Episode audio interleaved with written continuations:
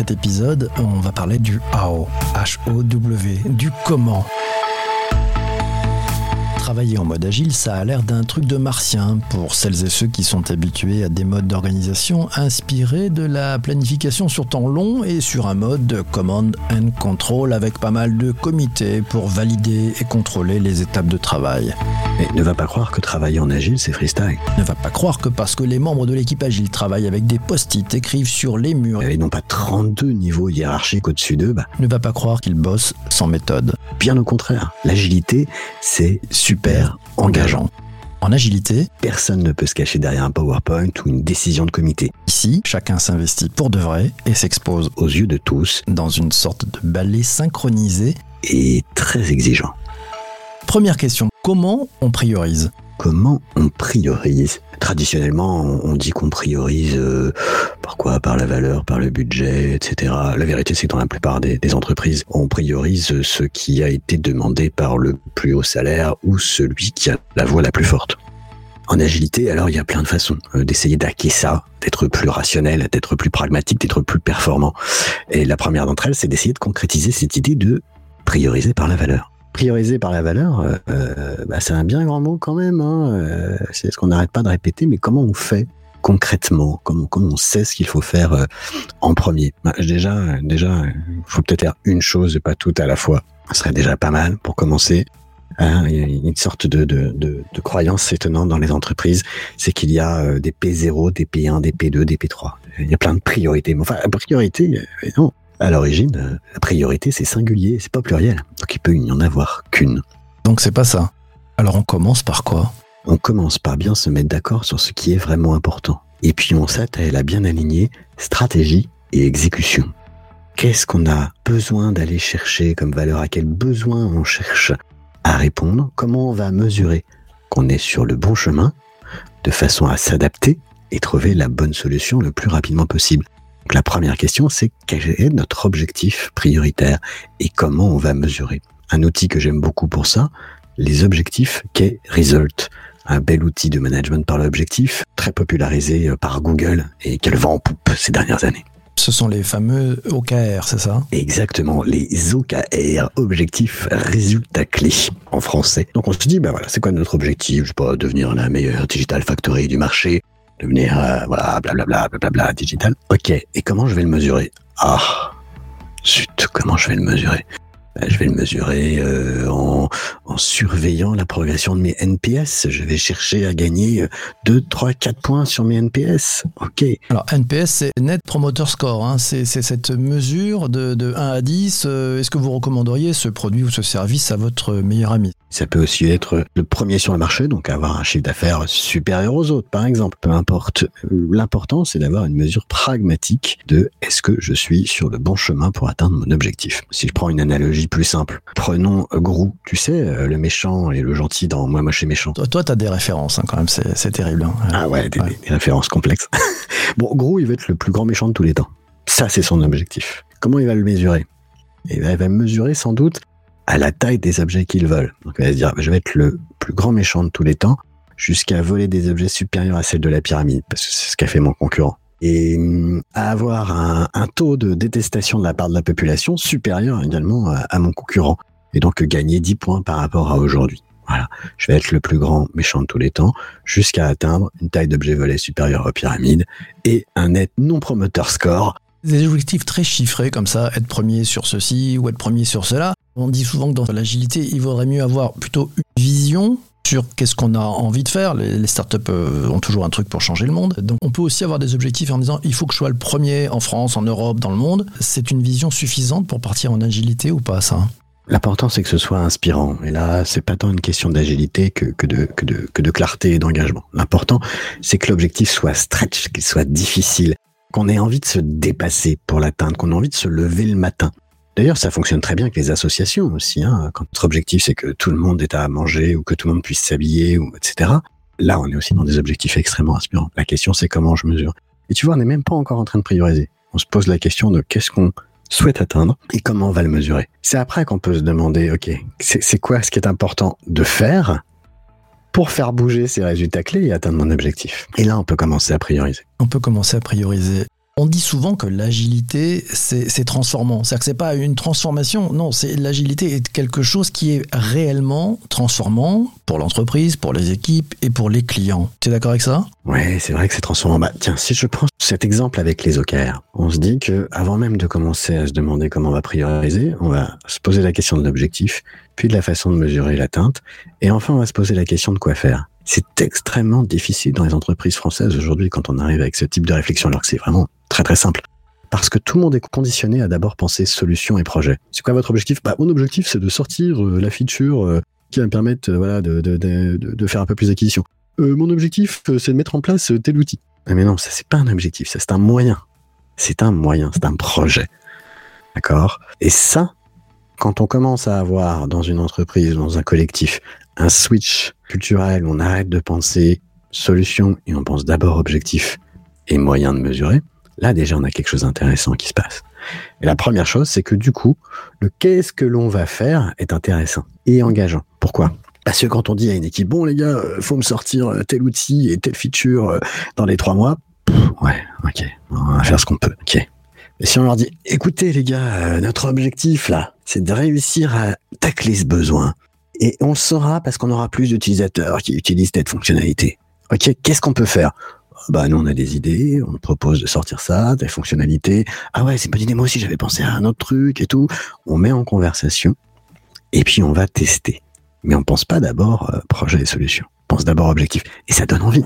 Ça donne envie. Et c'est vrai qu'une des clés, on, le voit, hein, c'est très souvent, et c'est vraiment du management, c'est d'avoir une vision claire, euh, un objectif à atteindre, un objectif collectif, et de faire confiance aussi à son équipe qui va trouver les solutions pour y arriver. Et ce qui est très intéressant quand on parle aux équipes agiles, c'est qu'ils n'ont pas le premier réflexe en disant c'est impossible. Non, ils sont déjà dans une posture de comment on va y arriver en collectif. C'est-à-dire c'est comme un jeu, c'est comme c'est vraiment du game. Hein. c'est on va réussir ce truc incroyable qui paraît pas simple du tout, mais c'est parce que c'est pas simple qu'on a envie de le faire. Deuxième sujet sur la priorisation. Dans tout choix, il y a renoncement. C'est très difficile, tu le disais. Il faut rester juste sur ce dont on a besoin pour le prochain sprint, pour la prochaine session. Comment on fait pour enlever le bruit qui est autour et s'en préserver? Parce qu'il y a plein de gens autour qui ont plein de bonnes idées. Il faudrait rajouter ceci, il faudrait rajouter cela, mais ça serait mieux si on avait ça. Comment on fait? On dit non. C'est dur de dire non. C'est dur de dire non. Le premier euh, outil de l'agilité le plus difficile à acquérir, et les, les product owners et autres product managers en parleraient peut-être beaucoup mieux que moi, c'est dire non ou plus tard, ah, excellente idée. Dès que nous avons le, temps pour le faire, on ira.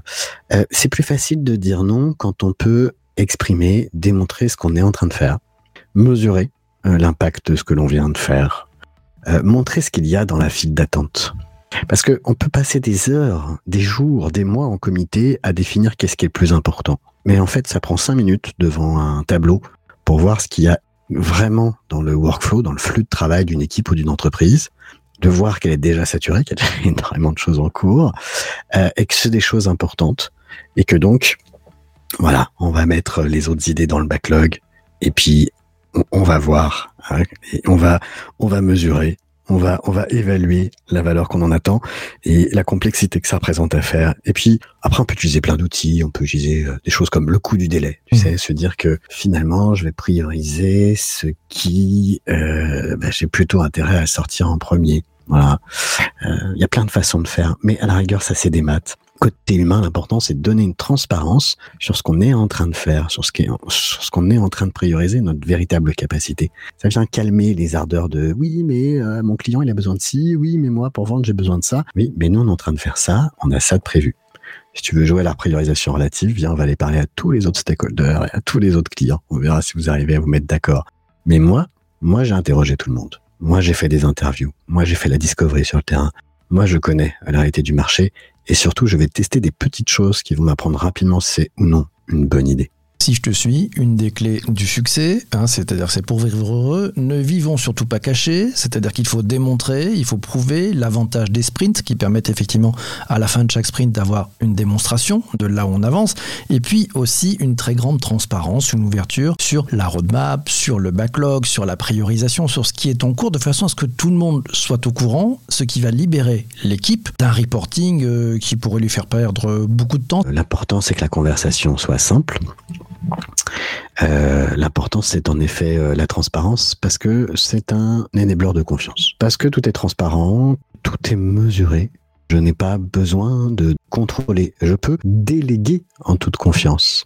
Donc, quand je dis à une équipe, bah, voilà, notre objectif, euh, c'est d'aller là, l'équipe va me répondre, Hum, nous, nous connaissons le meilleur chemin pour y aller.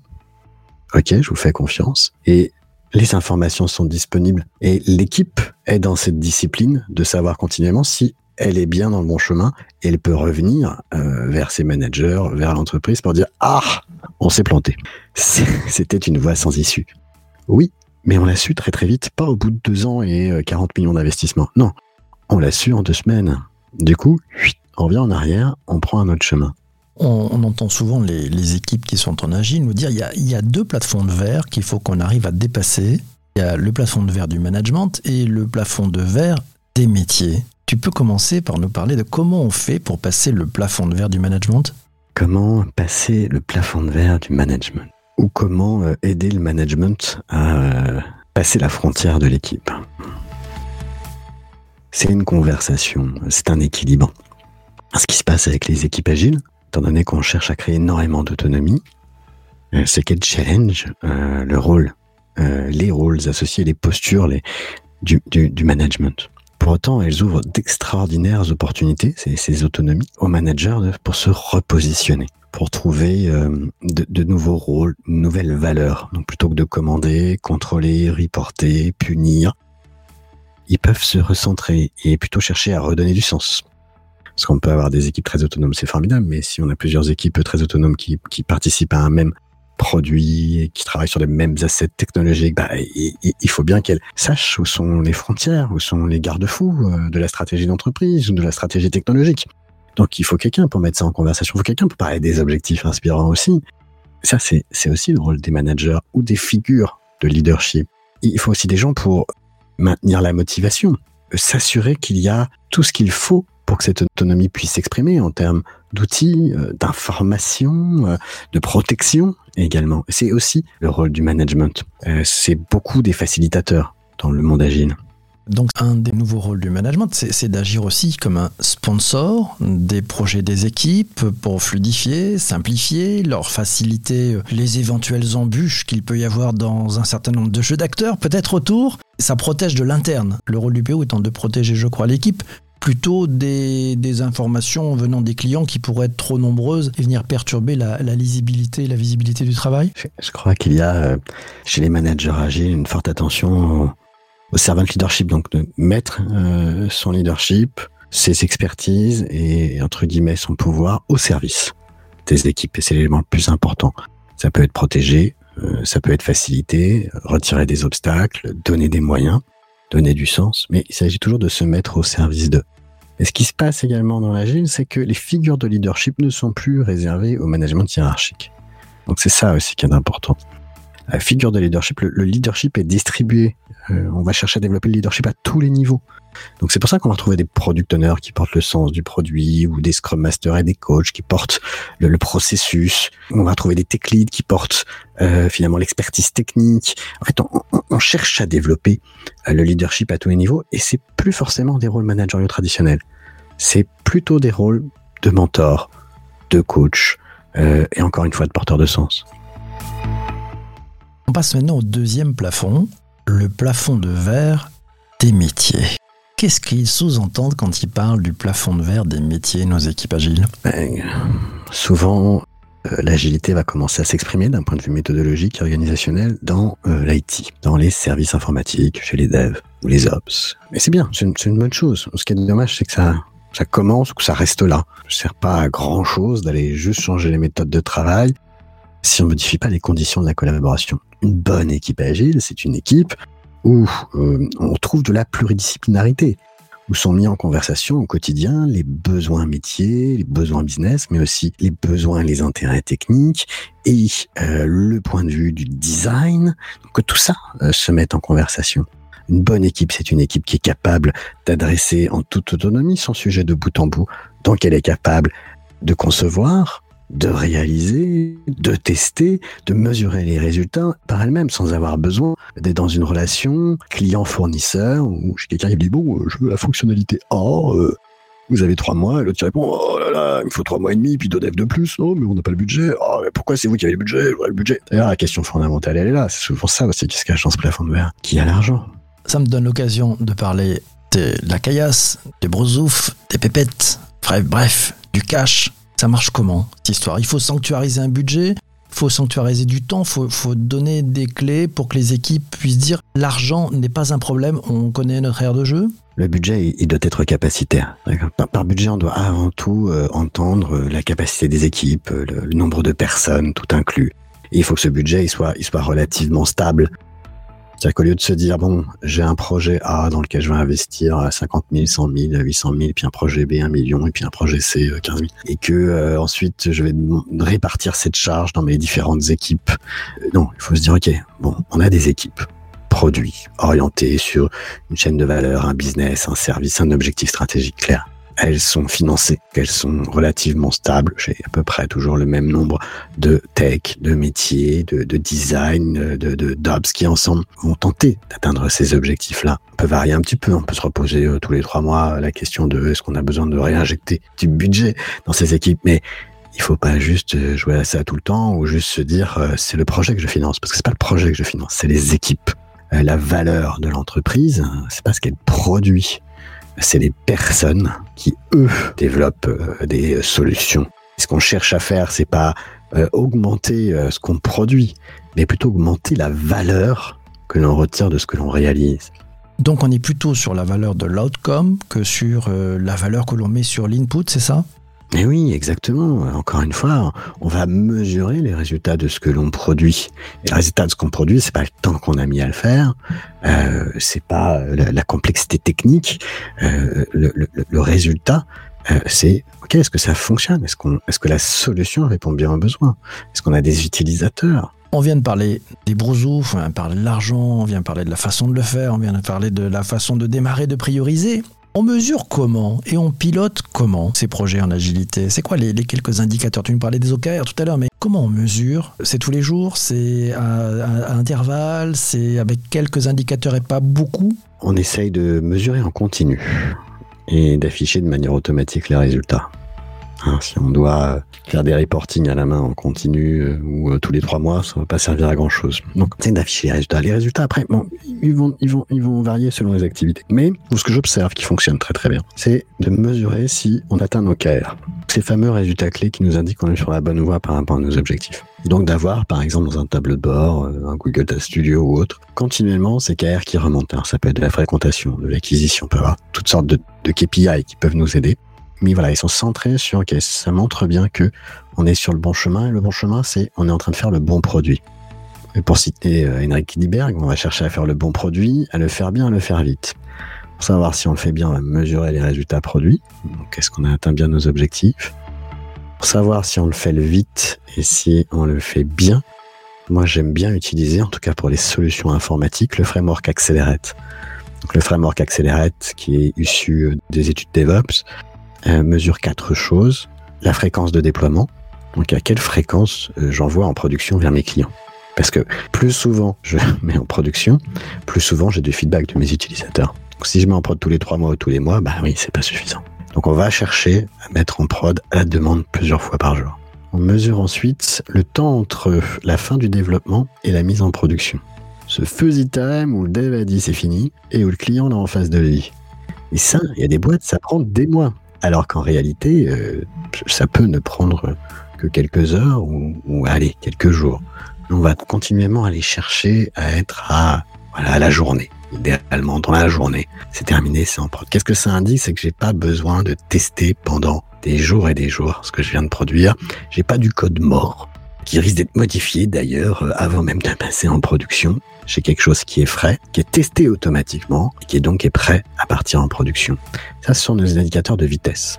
Et ce qui est bien, c'est qu'on peut se comparer au reste du marché et savoir où est l'élite et où sont les mauvais élèves. Et on sait que l'élite, elle atteint deux fois plus ses objectifs que les autres. Et c'est bien ce qu'on essaye de faire. Ensuite, on va mesurer la stabilité. Est-ce que je produis des choses de qualité? Parce que plus on va vite, plus forcément le système il est instable. Mais c'est justement parce qu'on va vite qu'on est obligé d'être stable, de faire les choses bien. Donc on va mesurer le mean time to repair, le temps qu'il faut pour corriger un problème, et le change failure rate, on va mesurer finalement, on va dire, le, le taux d'anomalie, le nombre de fois qu'un changement a échoué. Ça, c'est un peu la, la dette, en fait. C'est un peu la dette qu'on a pu gérer aussi. C'est encore autre chose, la dette? Ça nous permet de mesurer, en tout cas, euh, que par rapport à nos objectifs de performance, on n'est pas euh, en train de d'hypothéquer notre récit. Je dirais ça comme ça. Voilà. Est-ce qu'on atteint nos objectifs business? Est-ce qu'on atteint un niveau de performance euh, du système euh, en termes de rapidité et de stabilité, ça c'est de bons indicateurs. Après, on va en avoir d'autres. Forcément, si on fait euh, du web avec du front, on va devoir s'intéresser à différentes autres mesures de performance. Mais voilà, ça va être spécifique selon les activités. L'important, c'est continuellement pouvoir savoir si je fais le bon produit, si je le fais vite, si je le fais bien. On voit même certains acteurs qui, en plus de tester très fréquemment, de mettre à disposition très très très fréquemment de nouvelles versions, remontent encore un peu plus dans leur chaîne de production et mettent aux yeux de tous ce que l'on appelle une bulletine publique. C'est-à-dire qu'en fait, ils mettent aussi les designs, les, les dessins euh, en pâture à leurs futurs utilisateurs pour avoir déjà et recueillir leurs avis avant même de passer en production. Tu vois, tu vois d'autres axes de, développement pour aller encore plus proche des besoins du client? Qu'on soit en, en, en en design sprint, en lean startup, on est toujours dans cette même logique, c'est on cherche à faire la bonne chose. Pour faire la bonne chose, vu qu'on vit dans le brouillard, il faut avoir du feedback et l'avoir le plus vite possible. Ça ne sert à rien d'aller développer quelque chose pendant des mois euh, sur une mauvaise hypothèse. Il faut donc confronter ces hypothèses le plus vite possible. On n'a pas besoin de développer pour ça. Un petit POC, un petit schéma, euh, une petite maquette suffit souvent pour vérifier des hypothèses. Si on travaille de manière pragmatique et manière agile, on travaille sur des hypothèses, pas sur des hm, je pense qu'il faudrait faire ça. Tant qu'on ne travaille pas comme ça. Une des difficultés aussi, c'est on travaille sur des hypothèses, on veut aller vite, on fait des POC comme tu le disais, on est sur du minimum viable product pour aller vite. Mais il y a un sujet, c'est comment on fait, puisqu'à un moment donné, il va falloir passer à l'échelle, il va falloir toucher des millions d'utilisateurs. Euh, et si on a pensé trop petit, on a peut-être raté des choses. Comment on pense à l'échelle dès l'amont et sans alourdir la machine? Quelle que soit l'échelle, il faut coller aux besoins utilisateurs, aux événements que vont vivre euh, les utilisateurs. Si c'est une application, euh, qu'est-ce qui va se passer? Donc, retourner au plus proche du métier. Je reviens sur euh, ce que tu disais tout à l'heure, sur le plafond de verre métier. Première chose pour le, le briser, c'est de concevoir ensemble. Pour concevoir ensemble, il faut spécifier ensemble. Il faut mettre les techs, les métiers ensemble et refaire le parcours utilisateur qu'on souhaite faire. Et on y va on, tente l'expérience, on détaille tout ça. Ok, mon utilisateur, il va s'inscrire. Qu'est-ce que ça veut dire hein? Qu'est-ce qui, qu'est-ce qui se passe quand il s'inscrit? Et ben là, il va se passer ça. Et puis du coup, il va pouvoir se loguer. Quand il va se loguer, il va se passer ça. Ok, Ok, on pose tout ça. On n'est pas obligé d'entrer dans tous les détails si on veut avoir la big picture euh, d'un produit, d'un service un peu à l'échelle. Et ensuite, eh ben, on va creuser par petits bouts on sait que le plus important, le plus compliqué, le plus long, bah, ça va être, je ne sais pas, tous les éléments de transaction, tous les éléments de gestion de compte. Et on va commencer par creuser cela en faisant des petits cadrages très rapprochés avec euh, une petite équipe qui va devenir l'équipe de réalisation ensuite. Et là, on peut commencer à tout de suite penser l'échelle par petits bouts. Parce qu'encore une fois, l'agilité, c'est des petites équipes qui font des petites choses, mais mis bout à bout, elles peuvent transformer le monde.